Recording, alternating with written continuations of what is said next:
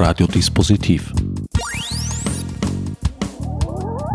Die Sendung im Programmfenster. Willkommen bei Literadio. Herbert Gnauer begrüßt euch zu einem Interview nicht im Rahmen, aber im Zusammenhang mit der Frankfurter Buchmesse 2020. Am anderen Ende der Leitung oder an einer anderen Stelle des Internets, genauer gesagt in Innsbruck, darf ich Carolina Schutti begrüßen. Hallo. Frau Schutti, Sie haben Anglistik studiert, Sie haben eine musikalische Ausbildung gemacht, Sie haben dann in Florenz als Lektorin gearbeitet. Wie sind Sie zur Literatur gekommen? Ja, die Literatur, die begleitet mich im Grunde schon sehr, sehr lange, seit ich schreiben kann. Aber ich habe mir lange Zeit lang eingebildet, Literaturwissenschaftlerin zu werden.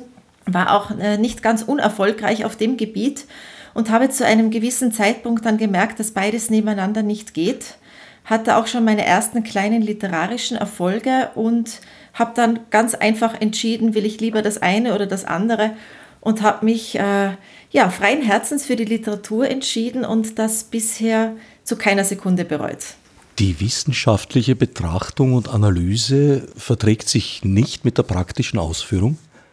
Äh, verträgt sich schon damit, glaube ich, aber es hat einfach zeitliche Gründe. Also es war zeitlich einfach nicht mehr möglich, beides nebeneinander zu machen. Eine Frage der Ressourcen. Richtig. Aber wenn ich mir Ihre Karriere so ansehe, denke ich mir, Sie haben keinen Grund, die Entscheidung zu bereuen. Heuer waren Sie unter anderem nominiert für den Bachmann-Preis. Wie war diese Erfahrung? Es war ja auch von der Abwicklung des Bachmann-Preises eine Premiere in jeder Hinsicht. Ja, es war eine sehr schräge Erfahrung, weil ja wirklich das, äh, die soziale Komponente komplett weggefallen ist. Auch solche Dinge wie Fanclub äh, und so weiter. Also man saß ja dann wirklich so ähm, relativ alleine vor dem Bildschirm. Und was für mich das Eigenartigste war, war diese äh, Lesung in die Kamera hinein, ohne das Publikum vor mir zu haben. Ich bin jemand, der sehr, sehr gerne vorliest und sehr gerne in Kontakt dann mit den Zuhörerinnen und Zuhörern tritt.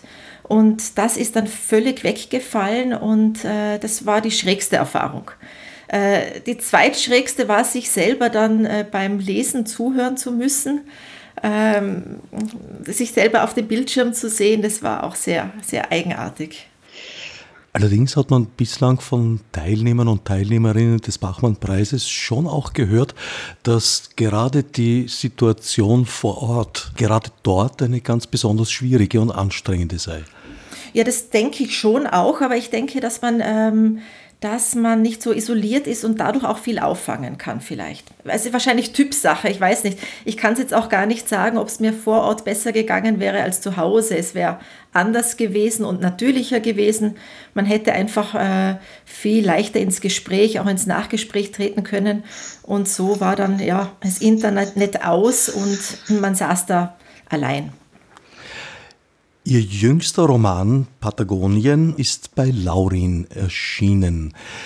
Noch vor Öffnen der Buchklappe hat sich bei mir die Frage aufgetan, wie ist Ihre Beziehung zu Patagonien? das ist eine schöne Frage. So hat sie mir noch nie jemand gestellt. Äh, die Beziehung ist sehr ambivalent. Einerseits ist Patagonien mein absolutes Sehnsuchtsland, weil ich leidenschaftliche Bergsteigerin bin. Ich habe jetzt genau in diesem Moment ähm, äh, wo wir das Interview führen, 1800 Höhenmeter und eine Klettertour in den Beinen und Armen. Also äh, insofern ist mir Patagonien sehr nahe, was die Landschaft, die Berge und so weiter betrifft. Ähm, und ich habe allerdings auch für das, was ich im Buch vorhatte, äh, musste ich mir eine Landschaft suchen, die Sehnsuchtsort ist auf der einen Seite, auf der anderen Seite sehr abgeschieden ist und irgendwie auch äh, eine gewisse Ambivalenz verströmt. Ähm, insofern habe ich eben, also mein Patagonien ist mein privates Sehnsuchtsland auf der einen Seite und auf der anderen Seite war es einfach der perfekte Ort, an dem ich diesen Roman spielen lassen konnte. In der Tat habe ich den Anfang ambivalent, ja fast nebelhaft eigentlich erlebt. Diese Szenerie eines Ortes, der sich winterfest macht. Ja, genau. Also man kennt es in Tiroler Tälern, diese Zwischensaison, Saisonschluss und so weiter. Diese Stimmung. es noch? Oder wieder? wieder, ja. Also man muss schon in die kleinen Täler fahren, um das zu erleben, weil sonst geht es ja jetzt irgendwie das ganze Jahr schon durch. Ähm, aber ich habe das eben gesucht. Also ein Ort, der gerade winterfest gemacht wird, wo die Fenster zugenagelt werden. Ein Ort, wo man weiß, dass man gewisse, eine gewisse Anzahl von Monaten komplett abgeschnitten ist von der Welt, wo man auch keine Hilfe erwarten kann, wenn etwas sein sollte. Und ähm, eben dieses Nebulöse, auch dieses ganz leicht Bedrohliche, das wollte ich schon im ersten Kapitel anklingen lassen. Es hebt sich so schrittweise der Nebel über die Situation, obwohl das Buch ja wie ein Tagebuch geführt ist. Also die einzelnen Einträge sind auch exakt datiert. Wenn man genau mhm. schaut, haben die Chronologien auch, äh, ja, sie sind asynchron eigentlich. Mhm. Und man erfährt so Schritt für Schritt über die Situation der einzelnen Personen. Mhm. Genau. Also mir ist es äh, darum gegangen zu zeigen, wenn wir jetzt äh, einen Menschen treffen, oder ein Teil dessen, äh, worum es mir gegangen ist, wenn wir einen Menschen treffen, erfahren wir niemals die ganze Biografie auf einmal. Wir erfahren so kleine Bruchstücke, Versatzstücke und erst mit der Zeit erfahren wir, was das für ein Mensch ist. Und von manchen Menschen erfahren wir es nie, auch wenn sie uns noch so nahe stehen. Also das ist einmal das eine, also nicht äh, dieses Erzählen einer Biografie, sondern dieses Erfahren und sich langsam herantasten. Und auf der anderen Seite sind es ja fünf äh, Aussteigerinnen, Aussteiger, um die es geht, die da so in die Landschaft hineingeworfen sind, ähm, wie so, ja, ähm, mehr oder weniger zufällig oder gewollt auch, aber es viel, äh, spielt viel der Zufall eine Rolle. Und diese kleinen Bruchstücke, die setzen sich dann puzzlemäßig nach und nach zusammen. Bei manchen habe ich den Eindruck gehabt, sie haben sich schon sehr bewusst dorthin geworfen. Bei anderen ist der Zufallsfaktor vielleicht höher. Genau, also dieses Paar, um das es geht, äh, Sarah und Johannes, die sind ganz bewusst dorthin gefahren, also immer weiter in den äh, Süden Patagoniens und sie wollten sich dort ein zweites Leben aufbauen. Bei Sarah, das ist eine Figur, über die wir sehr wenig erfahren, die hat auch nur ein Kapitel, steht allerdings sehr zentral. Sie als Person ähm, in dieser Gesellschaft, Gemeinschaft und auch das Kap ihr, ihr Kapitel sozusagen steht auch relativ äh, zentral im Buch. Ihr ist es augenscheinlich gelungen, ihrem alten Leben davonzulaufen. Bei ihrem Partner Johannes ist die Sache schon vertrackter. Er schreibt mehr oder weniger heimlich einen äh, Blog und dieser Blog besteht mehr oder weniger aus Briefen an seine Ex-Frau. Er kann natürlich nicht erwarten, dass seine Ex-Frau die jemals findet in den Untiefen des Internets, aber da merkt man schon, dass es ihm nicht ganz gelungen ist, sich von seinem alten Leben komplett abzutrennen, auch wenn das eine bewusste Entscheidung war, mit Sarah dorthin zu fahren. Äh, bei Ben, einem ehemaligen Krankenpfleger, Boulderer und so weiter, äh, war es so, dass er äh, sein Leben nicht mehr ertragen hat und dann aufs Geratewohl einfach immer weiter weg wollte und äh, äh, noch immer mehr Einsamkeit gesucht hat und dann dort gestrandet ist auch. Und dann gibt es noch eine weitere Figur, die auch nicht zu Wort kommt, aber doch vor allem am Ende eine ganz, ganz zentrale Rolle spielt. Mick. Richtig, ja. Mhm, genau, Mick ist ein Kartograf, von dem wissen wir gar nichts. Wir wissen weder, wie er dahin gekommen ist, noch was er genau macht. Er ist wohl Kartograf und soll irgendwie äh, Karten erstellen, aber äh, ja, er bleibt sehr geheimnisvoll. Er ist aber die Figur, in die sich dann die zentrale Figur des Romanes oder die zentralste des Romanes ähm, verliebt, kann man nicht sagen, aber es ist so ein Sehnsuchtsmensch für sie. Und ja, das tragische Ende wollen wir jetzt an dieser Stelle nicht verraten. Es wäre schade, sehr schade. Aber ich sage nur, stille Wasser sind tief. Ich glaube, so viel kann man verraten. Auf jeden Fall. Und äh, Berge und Dächer sind hoch. Hm, richtig. Die vier, über die wir schon gesprochen haben, Sarah, Johannes, Ben und Mick, sind bereits vor Ort, haben sich dort schon sesshaft gemacht und eigentlich ganz gut eingerichtet und auch ein Geschäftsmodell entwickelt. Mhm, richtig. Das ist ein ganz interessantes Geschäftsmodell und zwar müssen sie dort unten natürlich überleben, aber Sarah sagt immer, Träume seien verboten, weil ihrer Meinung nach Träume nur weitere Träume nach sich ziehen und man dann wieder in diesem Leben landet, vor dem man eigentlich davongelaufen ist. Ähm, diese Gruppe ist sehr stabil. Also wir haben auf der einen Seite das Paar, auf der anderen Seite die beiden Männer, Mick und Ben. Jeder hat seine Aufgabe und es funktioniert ganz wunderbar. Das Geschäftsmodell ist sehr einfach. Es besteht darin, ein Schild an die Schotterstraße zu stellen und äh, Touristen einzuladen, beziehungsweise das Ganze im Internet äh, zu bewerben. Sie haben dort eine Unterkunft aufgebaut und äh, Sarah führt oder bietet äh, geführte Touren an für die Gäste, die dort kommen. Weit kommt man nicht an diesem Ort, denn das Tal ist dann bald aus und es gibt kein Weiterkommen mehr, weder zu Fuß noch mit dem Auto. Aber ich denke, so eine Talwanderung wird sich schon ausgehen. Und es ist fernab dessen, was man vielleicht so Zivilisation gemeinhin zu nennen pflegt. Mhm, genau, genau. Also das ist ja auch der Sinn der Sache, ein sehr einfaches, ursprüngliches Leben. Äh, es ist etwas, das jetzt äh, sehr durch unsere Gesellschaft geistert, habe ich beobachtet. Dieser Wunsch, äh, ursprünglich zu leben und sich vielleicht von der Gesellschaft ein bisschen abzukapseln. Inwiefern das einem gelingen kann, da bin ich mir nicht ganz so sicher. Und das war auch eine Frage, der ich in diesem Buch nachgehe. Ob es wirklich so leicht ist zu sagen, ja, ich will mit euch allen anderen, äh, dem Rest der Menschheit nichts mehr zu tun haben und ich kappe alles. Also ganz so einfach, wie sich das äh, meine Protagonisten vorgestellt haben, ist es jedenfalls nicht. Es ist schon allein ein gewisses Risiko, in einer Situation zu sein, in der der nächste Arzt einfach nicht Stunden, sondern eigentlich Tage entfernt ist. Ja, zum einen das und zum anderen, ich habe es ja noch äh, extremer formuliert, auch, auch wirklich auch äh, hingeschrieben, es mir so wichtig war, sie können ja gar nicht überleben. Also ohne diese Schotterstraße beziehungsweise den nächsten großen Ort würden sie ja da verhungern, da wächst ja gar nichts. Also da gibt sie können sie pflanzen irgendwie so ein bisschen zerfransten Spinat an oder so. Ähm, aber es ist ja so, sie sind ja absolut ähm, abhängig von der Zivilisation. Also indem sie sich die Vorräte kaufen und so weiter. Also es, dieses ähm, Abkapseln funktioniert äh, für diese Truppe mal auf jeden Fall nicht. Wie sind die Winter in Patagonien? Kalt, unfreundlich. Man bleibt am liebsten drinnen.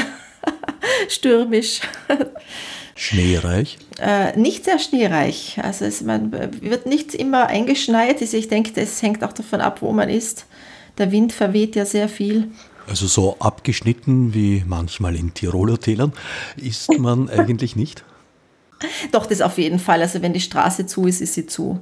Das hängt aber davon ab. Patagonien ist ja, ähm, das ist ja jetzt kein Land oder es ist ein ganzer Landstrich und da hängt es davon ab, wo man dann ist. Also in meinem Tal, das ich mir hier ausgedacht habe für das Buch, sind sie schon abgeschnitten von der Welt. In dem nächsten Ort sind ja die Rollläden fest herunten. Ich habe mich erinnert gefühlt, ich habe einmal zufälligerweise Fendt erlebt in der kurzen Zeit, in der dort keine Saison ist und das war wiederum so ein bisschen eine, eine Erinnerung an Shining, dieses einsame Hotel am Berg oben, weil von den, ich weiß es nicht, äh, keine Ahnung, also ein paar hundert Einwohnern von Fendt äh, waren wir zu fünft, glaube ich, die größte anwesende Menschengruppe. Alle anderen waren auf Urlaub. Das war schon sehr eigen. Mhm, mh, mh. Ja, es hat schon was. Also diese verschlossenen Orte, das ist ganz was Spannendes, finde ich. Also eben dieses alles dicht machen und dann gibt es ja doch irgendwie so geheimnisvolle Menschen. Also in meinem Buch ist es so ein Mann, der das ein bisschen nach dem Rechten schaut, über den wir auch nichts wissen. Und äh, ja, es, es hat schon ganz was Eigentümliches. Und man muss seinen Mitmenschen, diesen wenigen, die dann noch ausharren, man muss denen schon vertrauen. Weil sonst sind wir gleich in so einer Horrorgeschichte drinnen, die man jetzt nicht unbedingt haben möchte. Man ist einerseits sehr auf sich zurückgeworfen und andererseits, wenn man sich in einer Gruppe befindet, denke ich, da auch Dynamiken ausgesetzt, die unter Umständen schwer zu beherrschen sein können. Genau, genau. Also jetzt sind wir bei der ähm, Iris, das war jetzt schön aufgelegt, vielen Dank, die diese äh, Gruppe, die ja recht stabil auf vier Pfosten steht, die sie gehörig durcheinander wirbelt, weil da plötzlich Gefühle auftauchen wie Eifersucht, sei sie begründet oder auch nicht.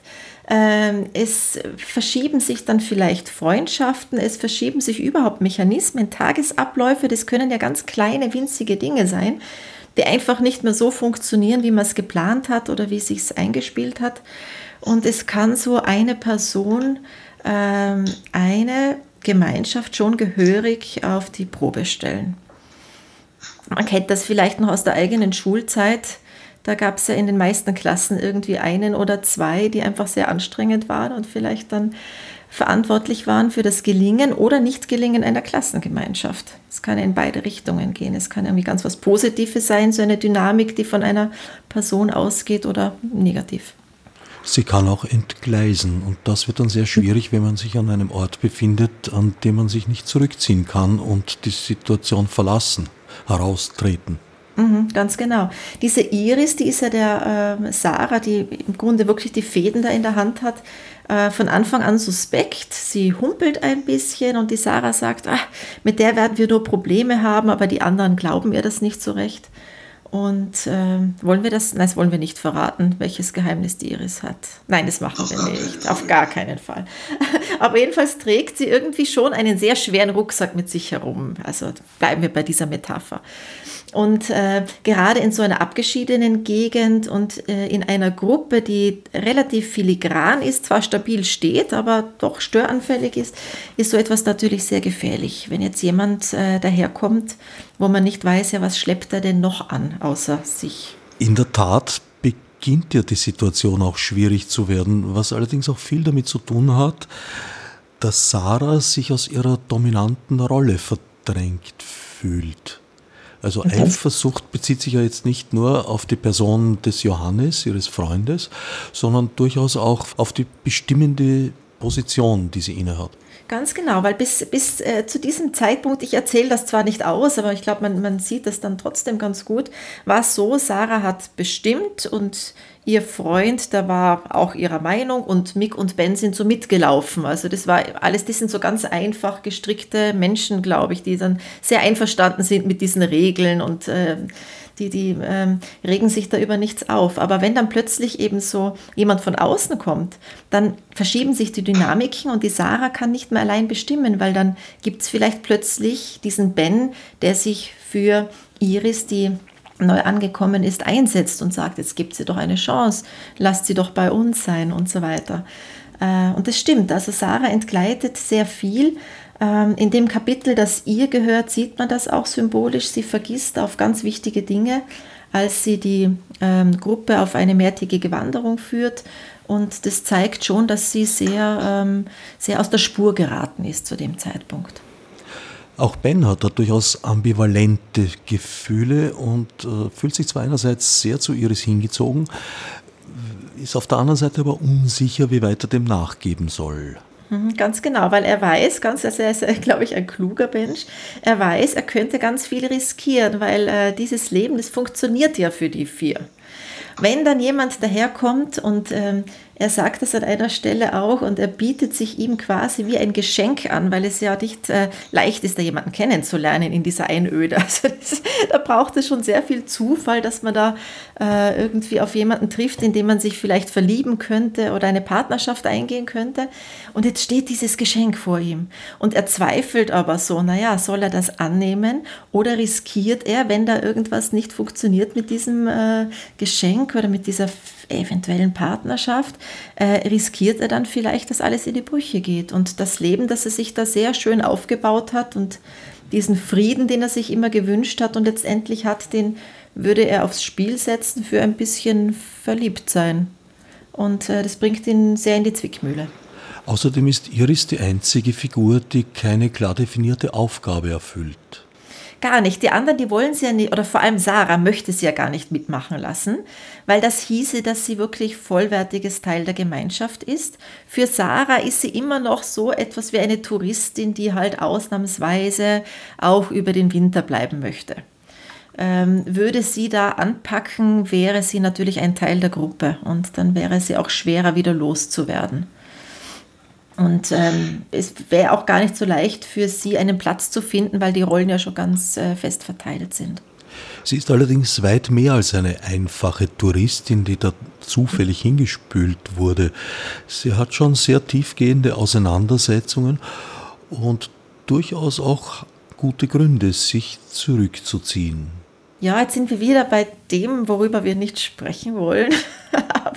Äh, sie, sie ist äh, vor etwas geflüchtet. Ich glaube, das kann man verraten. Sie ist vor etwas geflüchtet und äh, sie ist auch eine starke Frau, obwohl sie auf der anderen Seite ein Opfer ist. Es war mir auch ganz wichtig, einmal eine Frauenfigur zu schaffen, die jetzt einfach nicht die verlassene, trauernde Ehefrau ist oder die arbeitslose Journalistin, sondern eine Figur, die einfach mal ganz, ganz, ganz was anderes ist. Also die ähm, Opfer ist eines äh, ihres Onkels, der äh, vielleicht einfach viel von ihr verlangt hat und dann verketten sich so die Umstände, haben dann körperliche Auswirkungen. Ähm, aber sie zieht sich einen Rucksack an, trotz ihrer Probleme, und macht sich einfach auf ins Ungewisse. Und äh, das macht sie auf der anderen Seite auch sehr stark.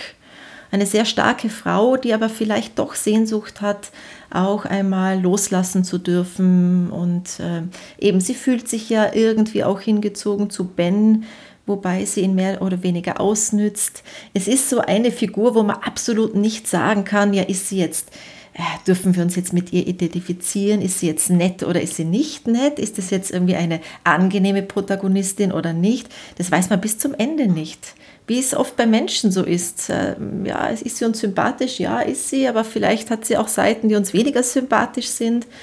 Ähm, also Klischee ist sie auf jeden Fall keines. Ich glaube, so viel kann man sagen. Sagen wir so, sie sorgt für einen der härtesten Schlusssätze, die ich jemals am Ende eines Romans gelesen habe. Ja, er ist brutal, aber ich wollte ihn unbedingt stehen lassen. Ich glaube, ich werde noch sehr, sehr lange über ihn nachdenken.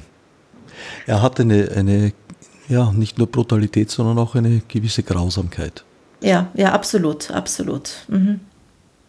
Aber da wollen wir jetzt auch nicht zu viel drüber sprechen, glaube ich. Keineswegs.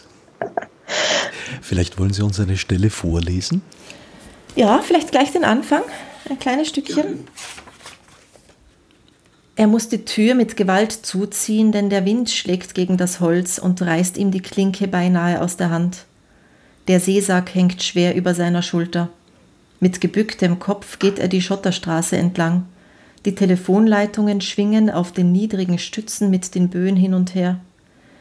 Er hätte den Jeep ohne weiteres vor dem Laden parken können, aber er hat sich dazu entschlossen, ihn im Windschatten seiner Unterkunft stehen zu lassen, um die restlichen Einkäufe in Ruhe einpacken zu können, ohne vor Staub tränende Augen ohne Angst, dass der Wind die Autotür aufdrückt und so die Angeln beschädigt. Der Großteil der Häuser ist bereits verlassen, die Fenster sind vernagelt, nur wenige Menschen harren außerhalb der Saison hier aus. Das Hostel hat eigentlich schon geschlossen, kaum einen Menschen sieht man auf den Straßen. Die wenigen Bars sind zu, die Bäckerei, die meisten Geschäfte. Der nächste Arzt ist knapp drei Autostunden entfernt. Der Bus fährt alle zwei Wochen und auch das nur, solange die Straße befahrbar ist.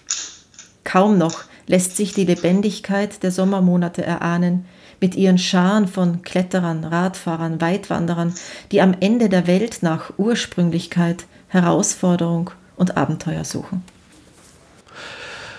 Das war eine Passage aus der eingangs erwähnten Situation, in der sich der Ort einerseits winterfest macht verlassen wird, bis auf diese eine rätselhafte Figur, die da nach dem Rechten sieht und dafür sorgt, dass falls sich doch jemand dorthin verirrt, er nicht verhungern muss. Und andererseits Ben eine Auszeit genommen hat, äh, die auch vorgegeben ist, weil er Vorräte für den Winter einkauft. Mhm. Ganz genau. Also das hat er sich, äh, passt ja ganz gut zusammen. Also das heißt, er kann vorgeben, Vorräte einzukaufen und diese äh, Fahrt zu übernehmen und auf der anderen Seite äh, nützt er die Zeit natürlich, um über dieses vielleicht Verhältnis, die vielleicht Partnerschaft, vielleicht Verliebtheit mit äh, Iris nachzudenken. Womit wir bei den Zeitachsen wären. Es hat mich während des Lesens des Romans eigentlich sehr gereizt, die chronologischen Verläufe grafisch darzustellen und habe mich gefragt, was für Kurven das wohl wären. Ich habe es dann leider bislang zumindest nicht getan. Wie hat sich das entwickelt oder wie haben Sie es entwickelt? Ja, das war wahnsinnig kompliziert. das war tatsächlich kompliziert. Ich wollte das nämlich, äh, dieses Buch auf keinen Fall linear erzählen, weil mir da so viel äh, verloren gegangen wäre. Und ähm, ja, habe mich dann eben entschieden, also durch die Datierung äh, hoffe ich, dass sich die Leser gut auskennen. Und äh, allein durch die Daten ist die Bewegungsrichtung der Figuren klar. Weil die eine fährt in die andere Richtung, die andere in die andere. Und äh, sie treffen sich nicht unterwegs. Und äh, eben, ich habe einfach versucht, es mal nicht hinzuschreiben, sondern anders zu lösen und eben mit Hilfe dieser Einträge und dieser Datierungen äh, darzustellen. Und insofern sorgen die Datierungen ja eigentlich mehr für Rätsel als für Klarheit. Ja, genau. Also, also eben dieses Klare wollte ich da umschiffen, weil ähm, es hat sich so ein Unbehagen eingeschlichen, wenn ich das Ganze linear erzählt hätte, dann wäre da so ein äh, Abenteuerroman daraus geworden vielleicht und das wollte ich einfach nicht. Und äh, dieses Rätselhaft, also gerade in diesem Buch sind ja noch mehr Leerstellen vorhanden als sonst in meinen bisherigen Büchern. Und ich finde, das passt einfach so zu dieser Situation, zu diesen Figuren, vor denen wir nicht viel erfahren und ähm, habe eben dieses zeitliche Moment da auch noch hineingestrickt in diese Leerstellen. Es sind keine Kreise, weil sie sich nicht schließen. Sie schneiden einander auch nicht. Sie äh, finden gleichsam in unterschiedlichen Ebenen statt. Ja, also es ist so wie wenn man mit so Laserpointern in die Nacht hinausschaut. Äh, aus einer gewissen Perspektive sieht man dann den Kreuzungspunkt. Und wenn man sich ein bisschen bewegt, sieht man, die Linien berühren sich gar nicht. Also vielleicht ist das ein Bild für diese Struktur des Romans. Also dass man sagt, es kreuzt sich nur aus gewissen Perspektiven, aber in Wirklichkeit richtig berühren äh, tun sie sich nicht. Und die Figuren, die tauschen sich ja auch nicht wirklich aus. Die sind, äh, jeder ist dann doch äh, so mit sich beschäftigt, dass die nicht wirklich ein Interesse haben am Gegenüber. Also es ist ja nicht so, dass die da auswandern und dann diese wahnsinnige Freundesgruppe werden. Überhaupt nicht. Es funktioniert, es ist stabil aber es ist jetzt nicht so, dass da eine großartige Freundschaft wäre zwischen den Figuren. Ich sehe sie auch gar nicht so linear verlaufend. Äh, das würde den, na natürlich können sie auch linear unterschiedliche Geschwindigkeiten haben, aber dennoch sehe ich das eigentlich mehr als eine Art Kurve. Zumindest bei den Personen, bei den drei Personen, die am meisten zu Wort kommen. Johannes, Ben und Iris. Mhm, mh. Eine Kurve, ja, warum nicht Kurve? Warum nicht Kurve? Also ja, Kurven, ja. genau, die sich vielleicht einmal ein bisschen nahe kommen und dann wieder auseinanderdriften. Und sie kommen sehr unterschiedlich oft zu Wort. Das ist richtig, ganz genau. Also da, das liegt daran, dass man dann doch eine Geschichte erzählen muss ich äh, und oder möchte. Und ähm, ja, also bei Sarah liegt es ja, wie ich eingangs schon gesagt habe, liegt es daran, dass sie zwar die zentrale Figur ist, aber nur dieses eine zentrale Kapitel, das dafür wie eine Säule dasteht. Ähm, der Mick, der darf gar nicht zu Wort kommen, weil es würde gar nicht zu seiner Figur passen oder zu seiner Rolle in dem Buch. Ja, und die anderen, die wechseln sich einfach ab. Obwohl Mick ja sehr interessante Tätigkeiten ausübt. Einerseits baut ja. er ein Wasserrad, also arbeitet ja. eigentlich an einer Art Energieversorgung. Und ja. andererseits kartografiert er die Gegend, um Wanderkarten für Touristen herzustellen. Ja, also das ist richtig, also ich, ich, ich, mag den so gern, auch wenn er so, so ähm, eben so, so wenig Raum hat in dem Buch, aber der ist äh, eine schöne Figur, der hat ja auch ein sehr merkwürdiges Hobby kann man nicht sagen. Er stellt sich nächtens aufs Dach und lässt sich vom Wind tragen. Äh, das ist etwas, das fällt doch einem normalen Menschen gar nicht ein, aber ihm schon. Und eben wie ich eingangs auch gesagt habe, stille Wasser sind tief. Also er ist äh, die Figur, die mich beim Schreiben, auch wenn sie wenig Raum hat, am meisten interessiert hat und die mir persönlich, wenn ich das als Autorin so sagen darf, ich möchte den anderen jetzt nicht Unrecht tun, aber es ist so meine Lieblingsfigur da drinnen. dem würde ich wirklich gerne in echt begegnen. Und ich könnte, glaube ich, auch ein ganzes Jahr und länger mit dem Menschen verbringen. Sehr interessant, dass Sie gerade die Figur, die Ihnen am meisten am Herzen liegt, offenbar eigentlich gar nicht zu Wort kommen lassen direkt. Ja, vielleicht weil sie mir so am Herzen liegt. Also äh, dieses Gelabere macht ja auch viel kaputt oft. Und er hat so sein Geheimnis und seine Aura und er wird ja charakterisiert durch die Tätigkeiten, die er macht. Und das äh, ist schon genug, genügt. Also ich glaube, neben diesen Menschen könnte man monatelang schweigen im besten Sinne und sich äh, wohlfühlen dabei. Wie war da Ihre Arbeitsweise? Weil das Ganze sind ja, wie gesagt, einzelne kurze Passagen wie Tagebucheinträge oder Blog-Einträge. Aber auf der anderen Seite haben Sie natürlich eben doch Ihre Bögen oder Kurven. Ja, es, es war sehr kompliziert bei diesem Buch, das muss ich schon sagen, weil ich habe unterschiedlich gearbeitet. Ich habe ganz viel verworfen auch, also meine Skizzen. Äh, und es war dann so, dass ich teilweise eine Figur verfolgt habe über einige Kapitel, also zum Beispiel Iris, äh, was sie da erlebt in London und so weiter. Ähm, das dann chronologisch geschrieben und dann mit einer anderen Figur weitergearbeitet, die Chronologie wieder zerbrochen. Es muss ja dann am Ende alles dann trotzdem zusammenpassen. Es muss ja für den Leser trotzdem eine Art rote Faden entstehen. Und das war schon sehr schwierig. Also es hat ganz, ganz viele Überarbeitungsschritte gebraucht, bis das dann in der Form dargelegen ist, wie es, äh, wie es eben da liegt. Es ist, wie ich sagen muss, schon ein sehr fein ersonnenes Netz auf vielerlei Ebenen. Ja, das liebe ich ja. Also dieses äh, Schreiben auf vielen Ebenen äh, liebe ich, so wie ich äh, Bücher liebe, die auf mehreren Ebenen funktionieren. Auf der einen e Seite eben diese Geschichte, diesen Plot und dann kann man je nach Lust, Laune, Befinden und so weiter, kann man abtauchen in tiefere Schichten. Und äh, ja, ich habe da schon den Anspruch, dass wenn jemand sich die Mühe macht zu graben, dass der auch belohnt werden soll dafür. Und es müssen die Dinge dann schon aufgehen am Schluss. Wie ist die Lebenssituation im realen Patagonien? Äh, unterschiedlich. Also ich habe mit äh, äh, Bloggern auch sehr lang Kontakt gehabt, sehr intensiv während des Schreibprozesses äh, und die alle möglichen Dinge gefragt. Also es gibt tatsächlich äh, Aussteiger, die von Kletterern leben, die da ähm, ihre dörflichen Strukturen aufgebaut haben und einfach an dieser Nabelschnur des Tourismus hängen ähm, und da ein ganz gutes ähm, Auskommen haben. Äh, also in diesem Bereich Patagoniens, da wo einfach kein vernünftiger Mensch sich ansiedeln würde, weil man da einfach nicht leben kann. Ähm, in diesen ganz abgeschiedenen. Aber es, der Tourismus funktioniert, ähm, eben Trekking, äh, Menschen sind immer wieder da, Kletterer. Ja, David Lama mit seinem Cerro Torre ist Tirolern und ich glaube sehr vielen Menschen außerhalb Tirols ein Begriff äh, ja, ja, da hat sich schon eine kleine Tourismusindustrie entwickelt. Mhm. Auch dahingehend habe ich mich an Fendt erinnert gefühlt. Beides sind Orte, wo man sich eigentlich fragt, was Menschen hier verloren haben.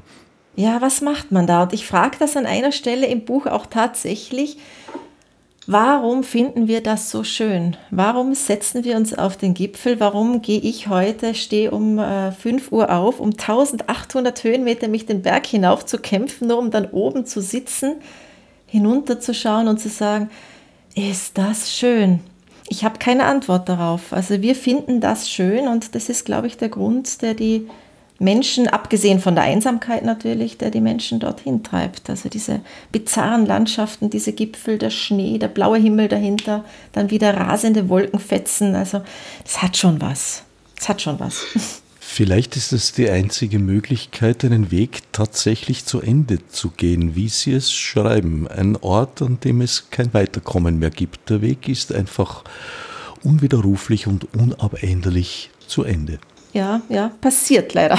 Es kommt vor. Ist das vielleicht eine menschliche Sehnsucht? Ja, es kann schon sein. Es kann schon sein. Weil wir vorher über Kurven gesprochen haben. Kurven sind ja gar nicht schlimm, aber dieses Gefühl, immer im Kreis zu gehen, also da glaube ich schon, dass sich viele von uns wünschen, dass dieser Kreis irgendwo auch einmal zerschnitten ist und sich in eine Linie verwandelt. Also dieses viel zitierte Hamsterrad ist eigentlich ein schönes Bild, ja. Der Weg ist zu Ende und dann findet man vielleicht sowas wie Frieden Weiß ich nicht. Andere werden wahrscheinlich unruhig, wenn sie nicht weiterkommen. Ich glaube, das ist ein großer Unterschied zwischen westlichen und östlichen Kulturen. Die westlichen Kulturen sind, wie Sie vorher gesagt haben, sehr linear ausgerichtet. Und Redundanzen, also die Rückkehr an einen Ort, wo man schon war, gilt eigentlich als Niederlage. Das ist bei östlichen Kulturen sehr oft anders, wo man sozusagen ja, das Kreisförmige schon auch als positiv mitdenkt. Also an mhm. dieselbe Stelle wieder zu gelangen, muss nicht unbedingt schlecht sein. Am besten würde mir die Symbiose gefallen, die Gerade und der Kreis zur Spirale. Wunderbar. Hätte was, ja, ja, ja. Mhm. Sie waren dort in Patagonien am Ort, an dem es kein Weiterkommen gibt. Ha, das ist eine gute Frage und ich habe sehr, sehr, sehr lange darüber nachgedacht, sicher zwei Jahre. Ich habe mich dagegen entschieden. Äh, ich wäre dieses Jahr im Frühling dorthin gefahren. Es ist aus bekannten Gründen leider ins Wasser gefallen. Ähm, ich habe mir nämlich überlegt, wenn ich jetzt, bevor ich dieses Buch schreibe, an den Ort meiner Sehnsucht fahre, dann wird es dem Buch nicht gut tun. War meine große Befürchtung. Äh, Wikipedia geht natürlich auch nicht, keine Frage. Und ich habe mich dann für den Weg entschieden, mich mit Bloggern sehr intensiv auszutauschen, die unglaublich hilfsbereit sind. Also ein herzliches Dankeschön an dieser Stelle an die Blogger aus Patagonien äh, die ich löchern durfte und wirklich äh, Informationen aus erster Hand bekommen habe von denen. Allerdings eben mit diesem doch kleinen Filter des nicht selbst erlebt habens. Und ich hoffe, dass ich ihn ja so früh wie möglich dann doch hin kann. Sie sind also ein bisschen in der Situation, in der Immanuel Kant war, der bekanntlich Königsberg nie verlassen hat, aber in der Lage war, Londoner Stadtteile und Gebäude so detailliert zu beschreiben, dass ihn Engländer gefragt haben, wie lange er denn, denn dort gelebt. Ja, ja, naja, ich muss jetzt dazu sagen, äh, die Landschaft selber, die ist mir sehr bekannt. Also ich äh, war zwar nicht an diesem Zipfel Patagoniens, aber ich kenne die Berge sehr gut, ich kenne Wetterumstände, ich kenne Wetterumschwünge, ich kenne touristische kleine Orte und so weiter. Also es ist ja jetzt keine Welt, die mir wahnsinnig fremd wäre. Und äh, eben mit Unterstützung äh, der Blogger-Community ähm, ist dann doch so, so ein Erfahrungswert herausgekommen, dass ich mir gedacht habe, ja, das ist der richtige Weg für dieses Buch. Sie haben also nur den letzten Zipfel sozusagen zum Erreichen des Sehnsuchtsortes noch vor sich. Richtig, genau. Ja, genau. Und den aufgespart, bis das Buch geschrieben ist. So ist es, ganz genau. Um der Fantasie mehr Raum zu geben? Äh, nein, nicht der Fantasie mehr Raum zu geben, sondern ich wollte vermeiden, einen Reisebericht zu schreiben, weil ich genau weiß, was die Landschaft mit mir macht und ich werde zutiefst beeindruckt sein. Und ich wollte es einfach nicht, äh, ja, im Reiseführer gibt es schon viele schöne, da braucht es nicht von der Frau Schutti noch einen. Naja, kann es ja auch noch geben. Ja, gut, vielleicht fürs Geld verdienen dann. Vielleicht hört der Verleger ja zu. Vielleicht ein guter Moment für eine zweite Lesepassage. Du gehst den Bach entlang spät abends, am Wasserrad vorbei, verschwindest im Graben, bevor wenige Sekunden später dein Kopf wieder auftaucht, dann die Arme, mit denen du dich an der steilen Böschung abstützt.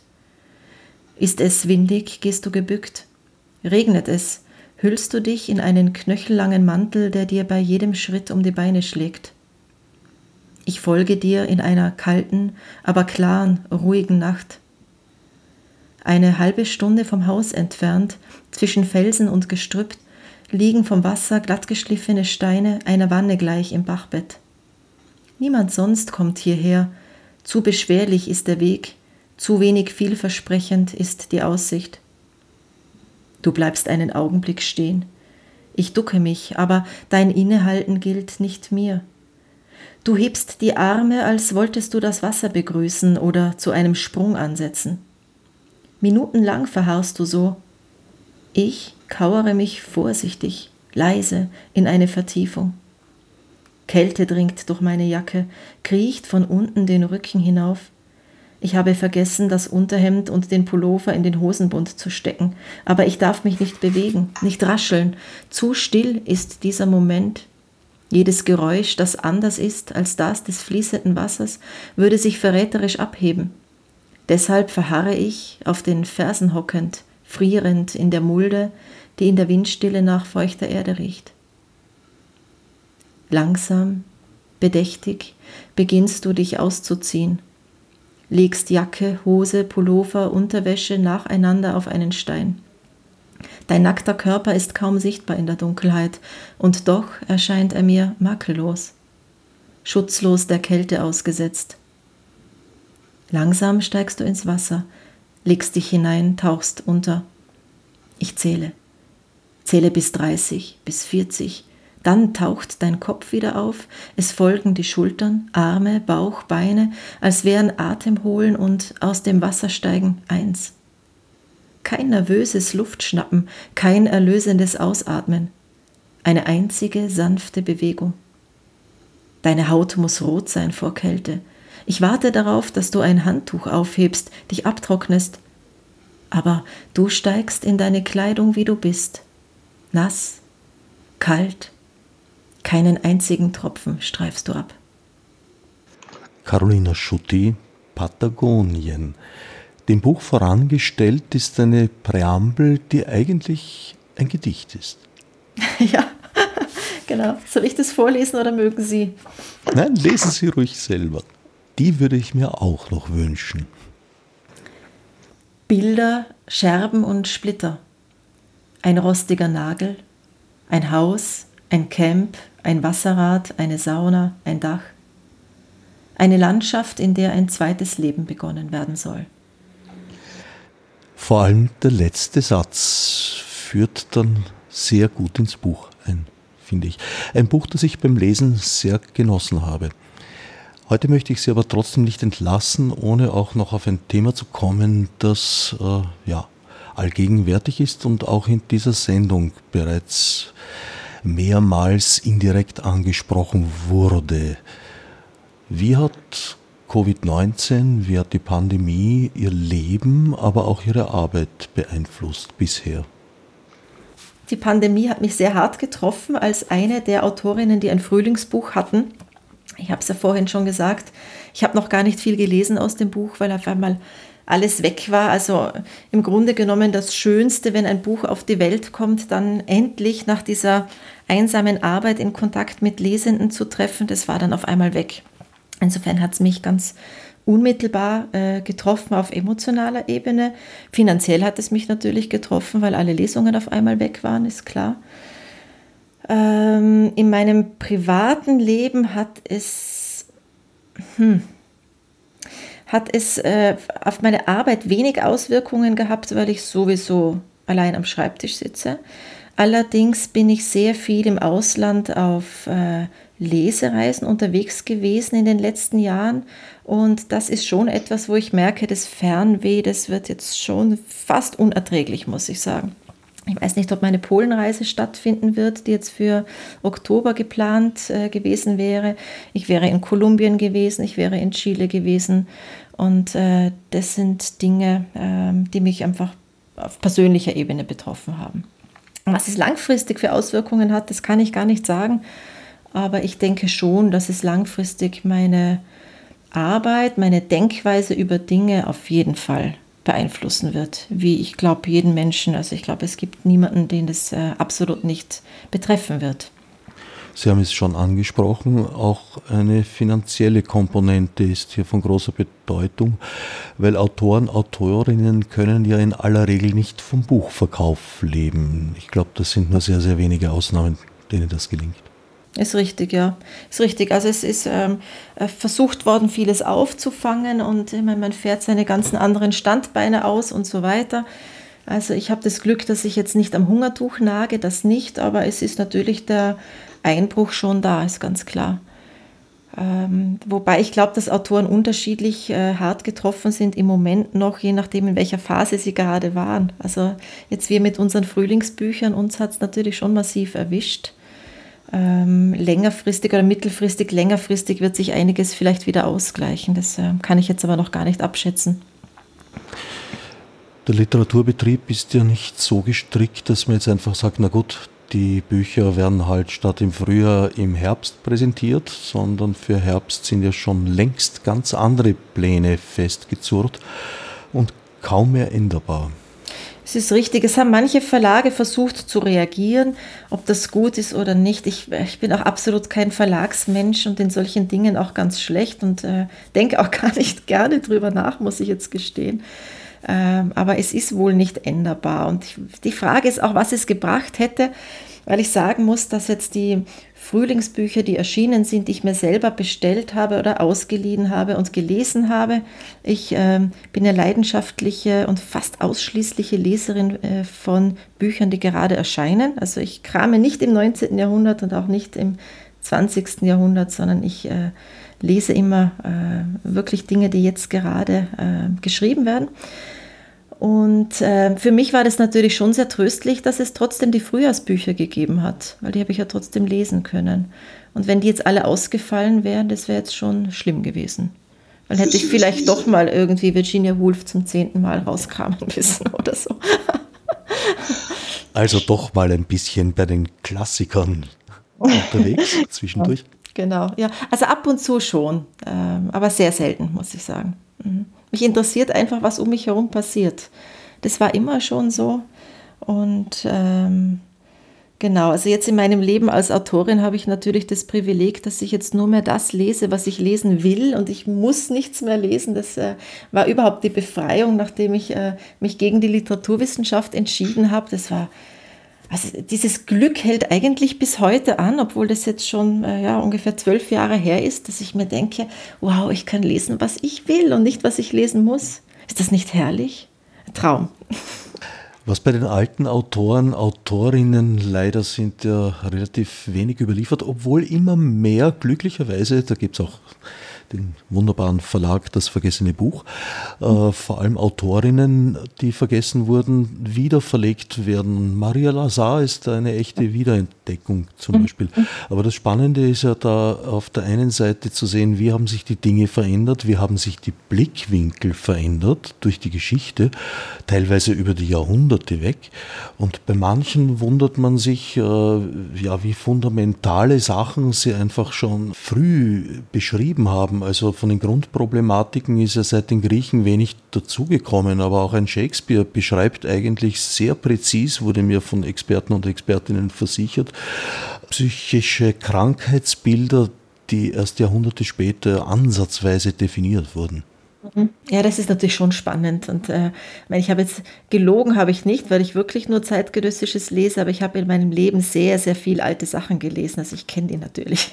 es ist jetzt nicht so, dass mich das nicht interessieren würde. Und das ist natürlich schon spannend. Und äh, weil Sie es gerade angedeutet haben, diese Wieder- und Neuentdeckungen, die lese ich natürlich sehr wohl, weil da denke ich mir, aha, wie kommt jetzt jemand, der jetzt lebt, auf die Idee, genau diese Autorin herauszuholen aus, dem, äh, aus der Finsternis und dieser ganzen ja beinahe Vergessenheit. Äh, und das finde ich dann schon sehr spannend, muss ich sagen. Oder Neuübersetzungen interessieren mich auch. Ähm, ja, so, ähm, doch, doch. Also ganz so konsequent bin ich dann oft nicht.